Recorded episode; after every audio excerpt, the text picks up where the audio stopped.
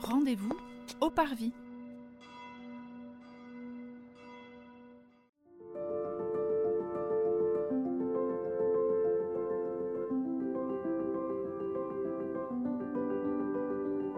Bonjour et bienvenue dans ce huitième épisode de notre série de podcasts qui vous propose de découvrir les églises du diocèse de Nanterre à travers un regard à la fois historique, culturel et catéchétique.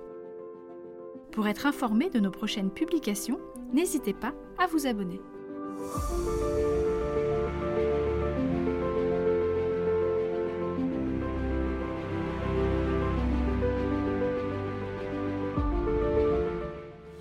Bonjour, nous sommes aujourd'hui au cœur de notre diocèse, à la cathédrale Sainte-Geneviève-Saint-Maurice de Nanterre. Nous sommes accompagnés d'Annie Semry, qui est responsable des guides de la cathédrale. Bonjour Annie. Bonjour, merci de tous nous écouter. Ça fait très plaisir de vous accueillir ici. Donc Annie, vous avez choisi de nous emmener un petit peu euh, derrière les bâtiments paroissiaux, près du puits de Sainte-Geneviève. Est-ce que vous pouvez nous expliquer pourquoi? Eh bien, nous allons parler du puits de Sainte-Geneviève parce qu'on ne peut pas parler de la cathédrale sans parler de l'histoire de ce lieu qui a commencé avec Sainte-Geneviève au 5e siècle.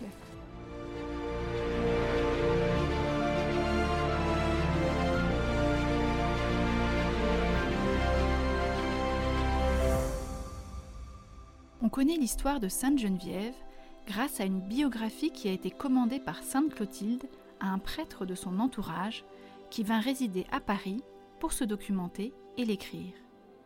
C'est la première fois qu'est écrit en Gaule la vie d'une sainte femme engagée en politique, car Sainte Geneviève est une femme d'exception. Son existence se déroule entre la fin chaotique de l'Empire romain en Europe et l'établissement de la monarchie franque on situe la naissance de Sainte Geneviève à Nanterre vers 420 et sa mort à Paris vers 500. Ses parents, Sévérus, un franc romanisé, et Géroncia, appartiennent à l'aristocratie gallo-romaine. Ils donnèrent à leur fille unique un nom germanique, Genovefa, qui signifie né du sein d'une femme. Geneviève est citoyenne romaine et par le code juridique alors en vigueur, exercera la charge de magistrat municipal héritée à la mort de son père.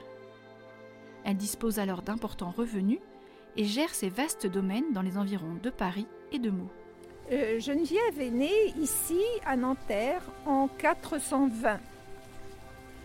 Il faut refaire un retour sur l'histoire de euh, Nanterre et même de la France, qui était la Gaule bien sûr à cette époque-là. C'est une époque très difficile avec euh, des invasions barbares, et surtout l'emprise des, Romains sur la France, sur la Gaule plutôt.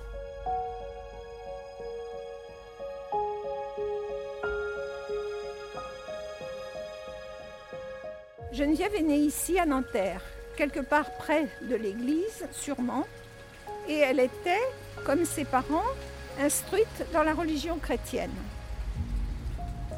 Geneviève, qui n'était pas du tout une petite bergère, comme veut bien le faire croire l'histoire, était au contraire une, petite fille d'un milieu euh, bourgeois, avec un père donc officier de la Légion romaine qui a gagné des terres et des fermages très importants dans la région de Meaux à Arcis-sur-Aube.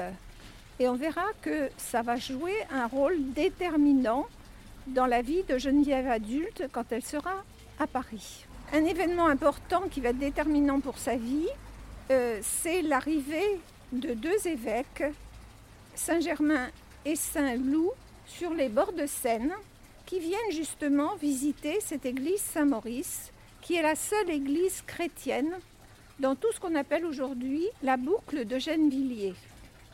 Ces évêques donc arrivent à Nanterre et remarque dans la foule cette petite fille qu'il trouve particulièrement rayonnante.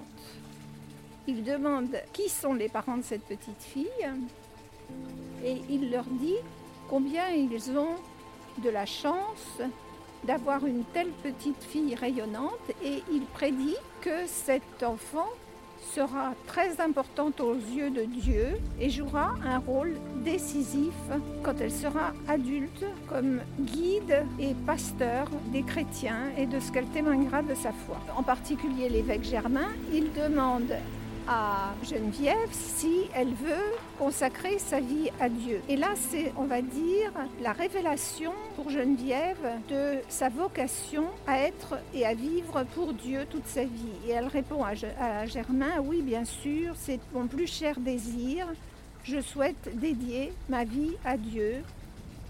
Et Germain, en souvenir de cet engagement, va lui donner une médaille qu'il lui demande de porter toute sa vie à l'exception de tout autre bijou. Geneviève gardera donc cette médaille toute sa vie autour du cou.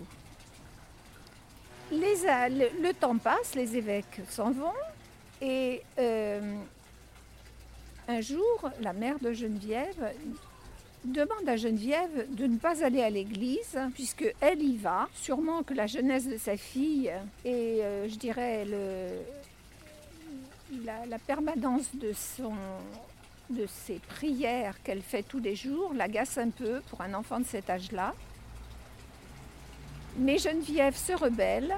Elle dit à sa mère qu'elle doit respecter ses engagements auprès de Saint-Germain et qu'elle va aller à l'église tous les jours, quoi qu'il en soit. La mère de Geneviève, à ce moment-là, qui n'a pas encore accepté, je dirais, le, la vocation de Geneviève et son engagement, gifle sa fille.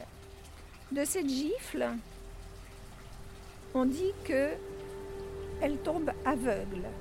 Un jour, elle dit à sa fille d'aller au puits et de puiser de l'eau. Geneviève tire de l'eau du puits, signe le seau et sa mère lave ses yeux avec cette eau. Et là, elle redevient petit à petit voyante. C'est le premier miracle attribué à Geneviève qui se passe donc à Nanterre. C'est pourquoi nous avons ce puits devant nous qui rappelle ce premier miracle. Alors ensuite, Geneviève adolescente, Geneviève a 16 ans, 17 ans, ses parents vont mourir. Et c'est à ce moment-là qu'elle va partir à Paris, dit-on, chez sa marraine.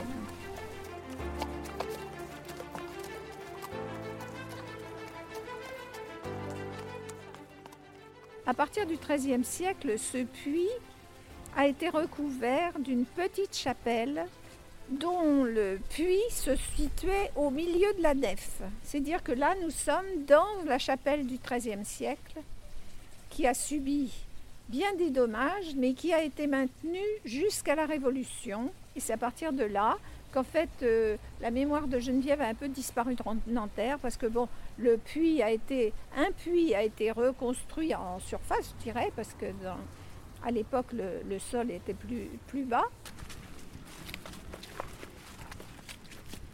Alors ici, nous sommes devant euh, la chapelle souterraine, qui est souterraine, mais qui euh, est sans rapport avec ce qu'elle a été avant 2013. Cette chapelle, euh, était vraiment souterraine, à savoir que tout cet espace qui est devant vous en creux avec des jardins euh, en, espalier, eh bien c'était rempli de terre et nous avons la statue que vous voyez là qui est très intéressante, qui est une statue en bois du XIVe siècle, une statue polychrome qui euh, rappelle les attributs de la statuaire de Geneviève, c'est-à-dire que quand vous voyez une statue avec une femme avec un voile blanc, une médaille au cou dont nous avons parlé, un cierge à la main et un livre qui est la Bible, eh bien à tous les coups, c'est Sainte Geneviève.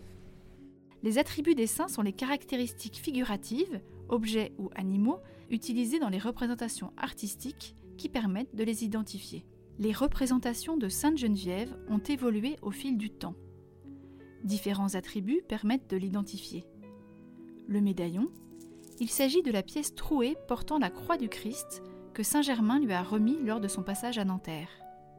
Le cierge allumé, parfois entouré d'un ange et d'un démon.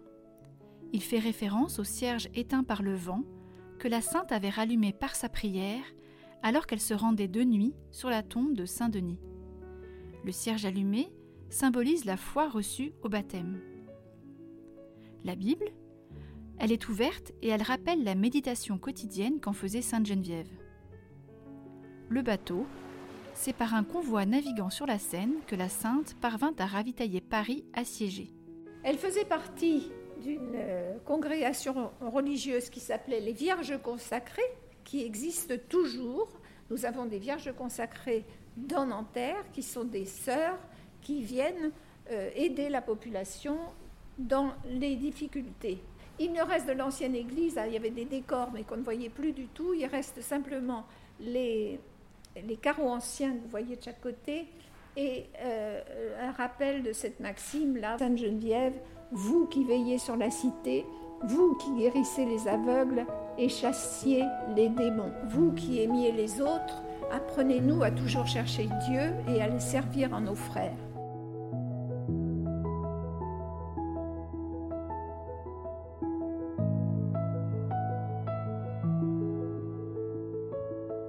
Lorsque l'on remonte euh, de la chapelle souterraine, lorsqu'on se retourne, on a une mosaïque de style byzantin qui paraît récente. Est-ce que vous pouvez nous en dire un mot? Cette euh, mosaïque a été posée ici en 2017 par le père euh, Marco Rupnik, qui est un père jésuite slovène. Il a accepté de nous faire cette magnifique mosaïque de style effectivement byzantin, qui est quand même sa culture. Hein mais on va dire euh, moderne, parce que cette mosaïque, eh bien, ce ne sont pas des petites tesselles de terre cuite, c'est toutes sortes de matériaux différents. Et à Lourdes, comme dans beaucoup d'églises qu'il a euh, décorées, particulièrement il a fait beaucoup de choses en Amérique du Sud, eh bien on retrouve bien sûr ce rouge et on retrouve euh, ces visages avec ces grands yeux noirs.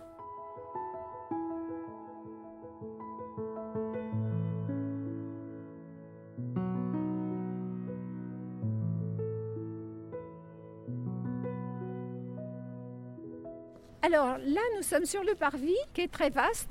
Alors ce parvis euh, correspond à l'emplacement d'une église très ancienne euh, qui, donc euh, datait du XIIIe siècle.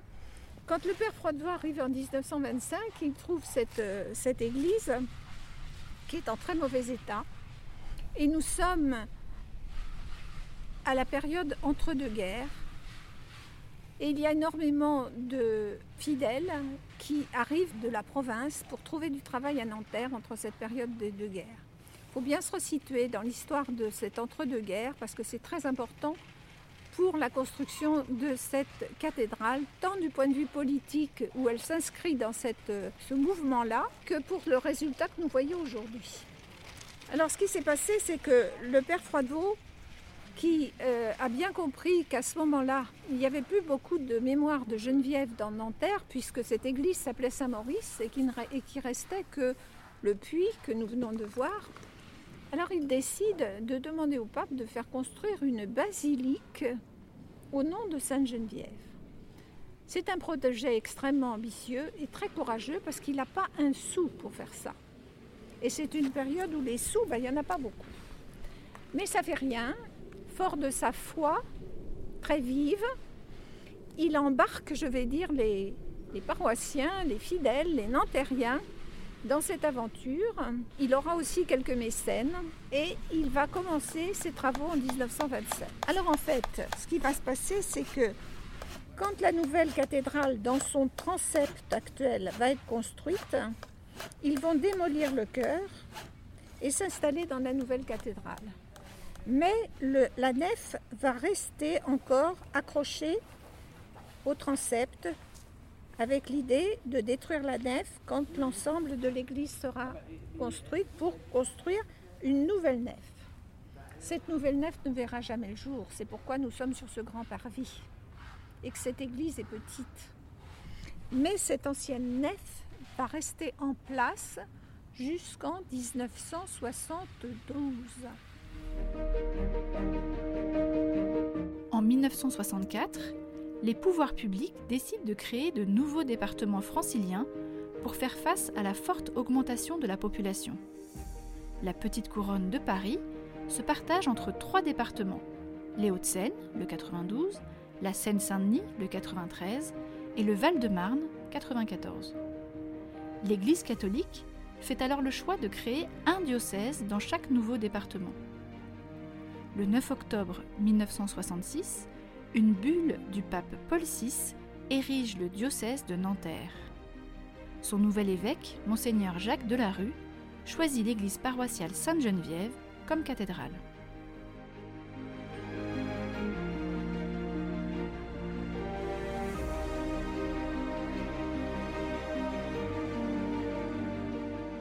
Quand on détruit la nef en 1972, eh il y a un grand trou. Donc la mairie fait construire cette grande façade. Et un artiste va construire cet immense porche qu'il veut comme symbole le buisson ardent de Moïse dans le désert. Ce buisson ardent qui rappelle que Moïse cheminait dans le désert autour d'un buisson qui brûlait et là Dieu l'appelle et lui dit Moïse, Moïse et Moïse répond Me voici. Et c'est donc avec ce Me voici que euh, Pierre Sabatier a voulu que les fidèles rentrent dans l'église en se mettant serviteurs de Dieu. Nous rentrons donc dans l'église et la première chose qu'on voit, c'est le soubassement du clocher. Ce sont les ogives du, du clocher de l'église du XIVe siècle. C'est le seul témoignage qui nous reste de l'église ancienne. Le père Froidevaux, très imprégné de l'idée que cette église allait être un lieu de pèlerinage pour les fidèles peu instruits qui venaient de la campagne, veut que les fidèles puissent justement s'instruire grâce aux différentes fresques de la cathédrale. Donc nous rentrons dans notre cathédrale et on est effectivement tout de suite saisi par l'importance de l'iconographie et des peintures de la cathédrale. En face de nous, tout de suite, on est saisi par ce Christ en majesté assis sur son trône qui ouvre son vêtement pour nous offrir son cœur. Quand je vous disais que cette cathédrale était empreinte de l'ambiance aussi euh, politique de l'entre-deux-guerres, eh bien, on remarquera la présence euh, assez prégnante euh, de Jeanne d'Arc dans cette église. On voit à droite Jeanne d'Arc, petite bergère, elle aussi, et à gauche Geneviève. Enfin, on sait que Jeanne d'Arc avait été bergère dans son enfance, et c'est aussi pour cela, sûrement, que la tradition populaire veut que euh, Geneviève soit absolument euh, bergère, parce que ce sont deux femmes très importantes qui ont su mener leur troupeau, je dirais. Paul Baudouin va lui-même réaliser la fresque du couronnement de la Vierge du côté ouest de notre euh, cathédrale. Et il est très imprégné de la culture italienne, des fresques qu'il a étudiées, telles que les grands fresquistes, Giotto, Fra Angelico, Raphaël, ont réalisé les églises en Italie. On le voit bien ici, devant euh, cette fresque du couronnement, la prégnance de l'inspiration italienne avec les anges de chaque côté et les manteaux richement colorés et dessinés. De chaque côté de ce couronnement, ce sont des symboles des litanies de la Vierge qui sont des prières que l'on récite à la Vierge. Au-dessus, une grande verrière à la gloire de Marie. On y voit toute l'histoire de la Vierge, des roses, très années 30. Il y en a 150 pour rappeler qu'il y a 150 Je vous salue Marie dans un rosaire. La grande coupole là-haut, avec les sept archanges qui rappellent les sept familles d'anges. Et puis dans les bandeaux, nous avons les béatitudes. Alors les béatitudes principales qu'il a retenues pour montrer aux gens comment on pouvait avoir accès à la vie éternelle, et il a voulu incarner dans ses représentations de saints la conduite que le chrétien devait avoir. Alors rapidement, nous avons Saint Vincent de Paul, Sainte Thérèse, Saint Jean-Marie Vianney, Jeanne d'Arc, Saint François d'Assise, Saint François de Sales, Sainte Monique, qui était la mère de Saint Augustin, et Saint Louis. Les béatitudes désignent un enseignement célèbre de Jésus rapporté dans l'Évangile selon Saint Matthieu. Chaque phrase commence par le mot heureux qui se dit beatus en latin. Les béatitudes désignent un enseignement célèbre de Jésus rapporté dans l'Évangile selon Saint Matthieu.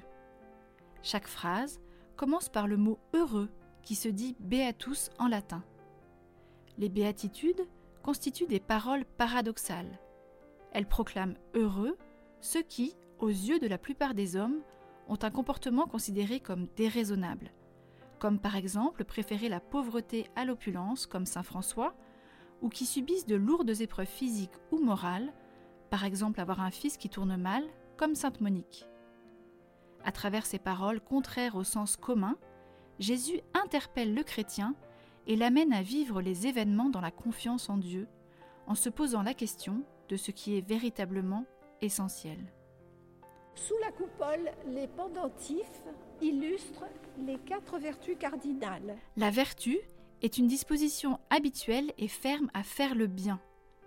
Les vertus dites cardinales sont appelées ainsi car elles jouent un rôle charnière dans l'action humaine, notamment dans la doctrine morale chrétienne. L'adjectif cardinal vient du latin cardo, qui signifie charnière, pivot, gond.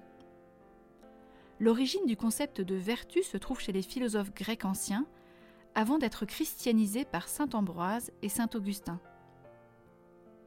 La prudence évoque la sagesse, qui aide à discerner, en toutes circonstances, le véritable bien et à choisir les justes moyens de l'accomplir. La tempérance signifie la maîtrise de soi et la sobriété. La force correspond au courage ou à la force morale qui permet la poursuite du bien en résistant aux tentations et en surmontant les obstacles. La justice dispose à respecter les droits de chacun et à établir dans les relations humaines l'harmonie qui promeut l'équité à l'égard des personnes et du bien commun. Alors donc cette euh, grande fresque euh, rappelle euh, un événement qui a eu lieu bien après la mort de Geneviève en 1130 à Paris où il y a eu une grande épidémie de ce qu'on appelait à l'époque le mal des ardents.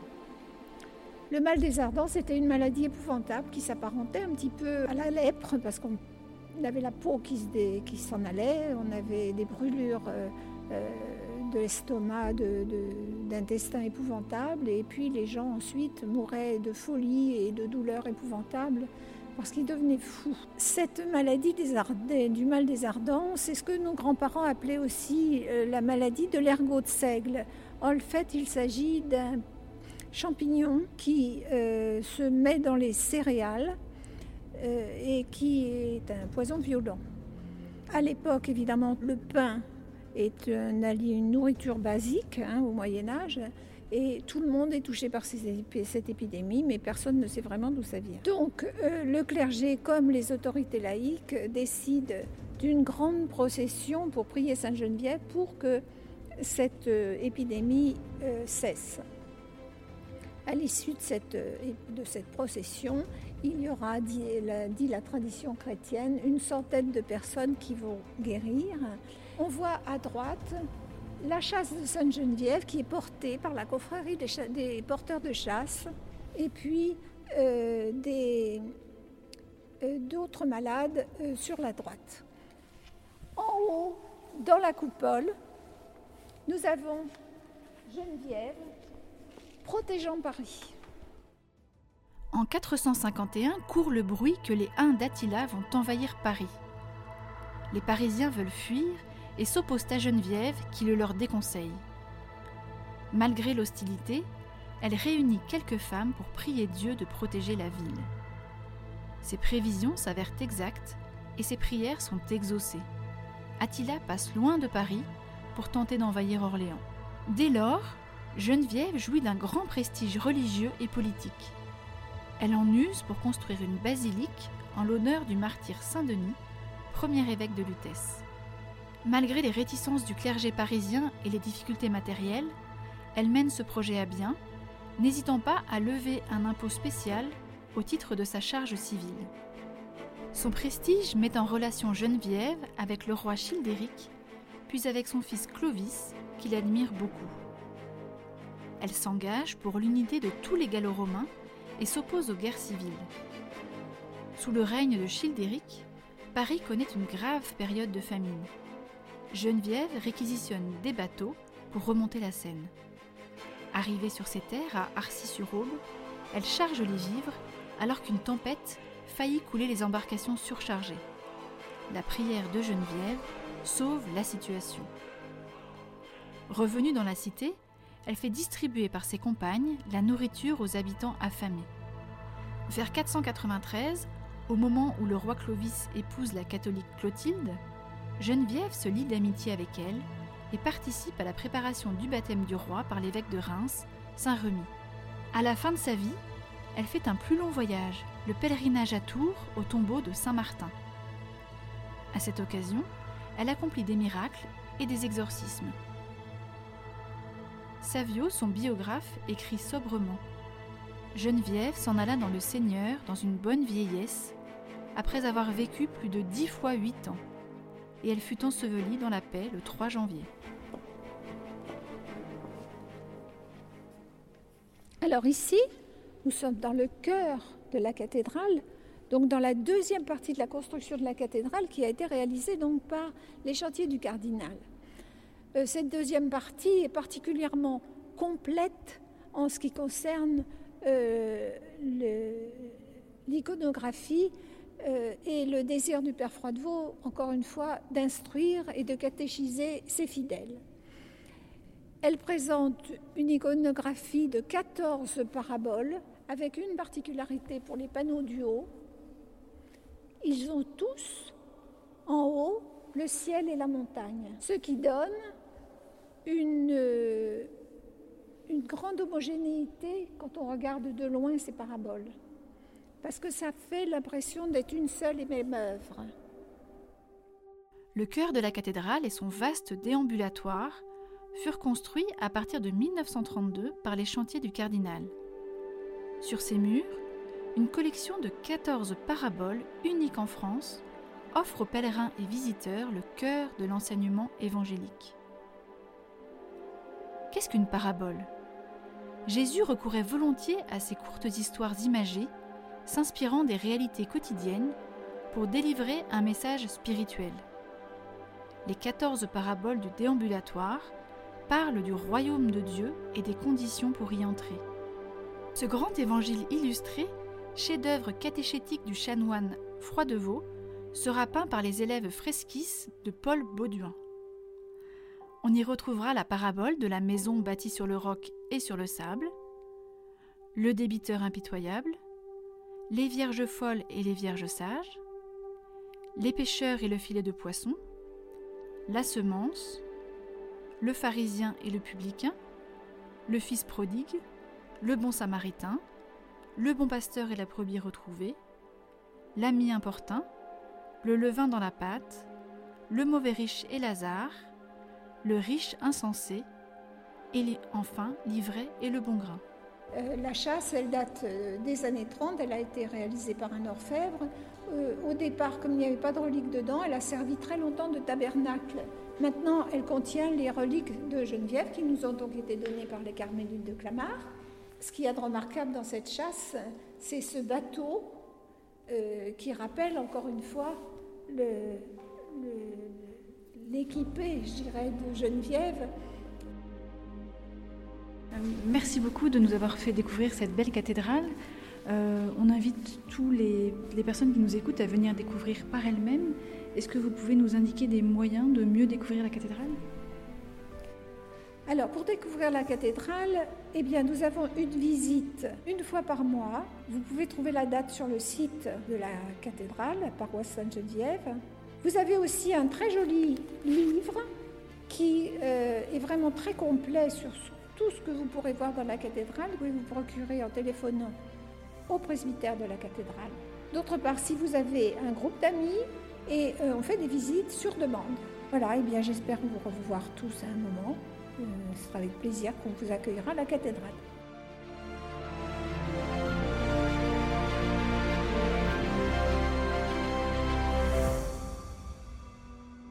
Nous Nous espérons que vous avez apprécié de parcourir avec nous la cathédrale Sainte-Geneviève-Saint-Maurice de Nanterre.